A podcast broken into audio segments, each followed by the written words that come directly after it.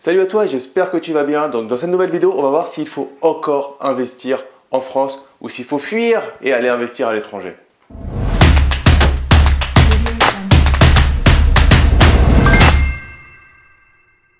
Donc avant de commencer, je t'invite à récupérer la formation que j'ai faite avec mon frère sur la fiscalité et la simplification du droit ben, pour l'investisseur immobilier. Tu trouveras tout dans la description de la vidéo. Donc, faut-il investir en France? On entend tout en ce moment avec euh, CAP 2022, la fin du LMNP. Est-ce que c'est vraiment la dèche de continuer à faire de l'investissement locatif en France? Ou est-ce qu'il faut continuer? Donc, je vais donner mon point de vue et on va faire ça autour de trois, de trois piliers principaux. Le premier pilier, c'est qu'en France, tu as la chance de pouvoir emprunter sans apport ou quasiment sans apport. C'est-à-dire que sans apport, ça va marcher. Alors attention, on entend toujours sans apport et sur 25 ans, ça fait fantasmer les gens. Ce n'est pas toujours la vérité.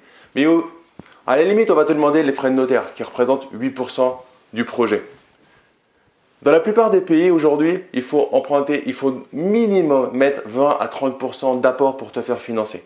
Donc par rapport à ça et au système bancaire d'aujourd'hui, la France, c'est juste magnifique pour profiter de l'effet de levier. L'effet de levier, en gros, c'est profiter de l'argent que tu n'as pas pour faire de la capitalisation et en gros faire rembourser ton prêt par des locataires.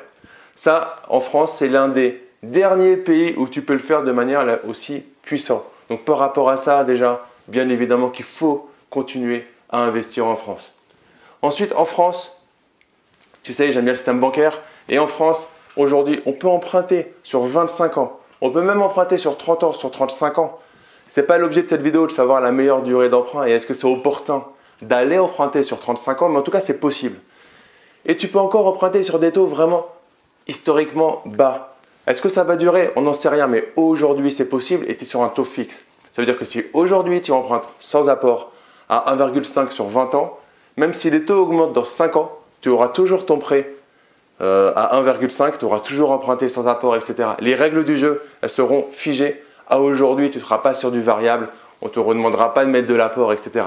Donc quand on voit ce qui se passe aujourd'hui, bien évidemment qu'en France c'est magnifique et qu'il faut continuer à investir. Donc pour ce point aussi numéro 2, que les taux sont historiquement bas et que les durées d'emprunt sont vraiment euh, importants sans être euh, sur des taux euh, énormes. C'est-à-dire que si tu peux emprunter sur 30 ans, mais que tu peux emprunter à 10 points, c'est pas la même chose. Aujourd'hui, j'ai des partenaires qui proposent de, prêter sur 30 ans à des taux vraiment ridicules. C'est des taux qu'on ne trouvait même pas avant sur 20 ans. C'est le deuxième point qui fait que c'est vraiment, vraiment top d'investir en France. Et le troisième point, c'est la fiscalité. Parce qu'au final, effectivement, en France, on va pas se mentir, au niveau de la fiscalité, c'est n'importe quoi. C'est-à-dire qu'il n'y a rien qui est simple. À chaque spécificité, il va falloir, est-ce que tu fais du, est-ce que tu es professionnel, non professionnel, en société? Est-ce que en société, tu déclares à l'IS, à l'IR Si tu déclares à l'IS, à combien euh, est ton bénéfice. Et selon ton bénéfice, tu vas être imposé différemment, etc., etc. Et ensuite, une fois que tu auras payé ton imposition, tu vas payer de l'impôt sur le revenu. On connaît tout ça. En France, c'est très spécifique. Maintenant, ça a un avantage. C'est que si tu te connais bien, là, il va y avoir des changements de réglementation. Mais si tu te connais bien, l'avantage, c'est que forcément, tu vas trouver un endroit, une particularité qui va aller à ton projet. On parle beaucoup des CLIS, c'est super intéressant.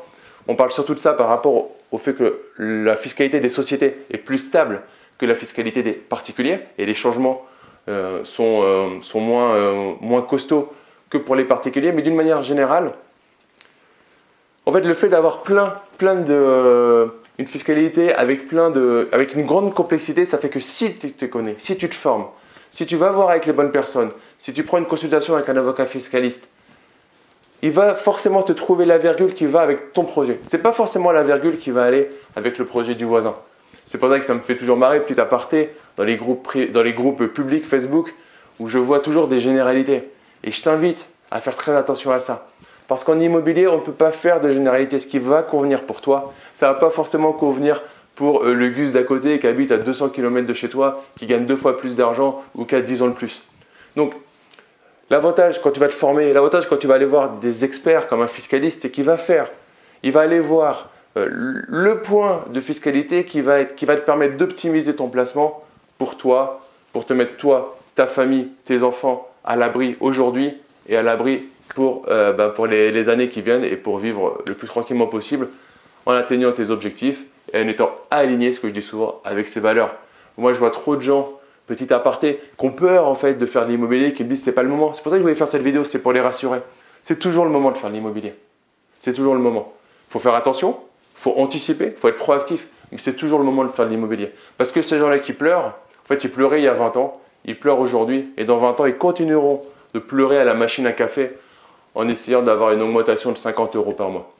Voilà, c'était une vidéo pour te dire que bien évidemment pour moi, il faut que tu continues d'investir euh, dans l'immobilier en France. Donc, un, c'est parce qu'avec l'immobilier, tu vas pouvoir investir quasiment sans apport. À la limite, on va te demander de mettre les frais de notaire et ils seront dans ces cas-là très contents de te financer.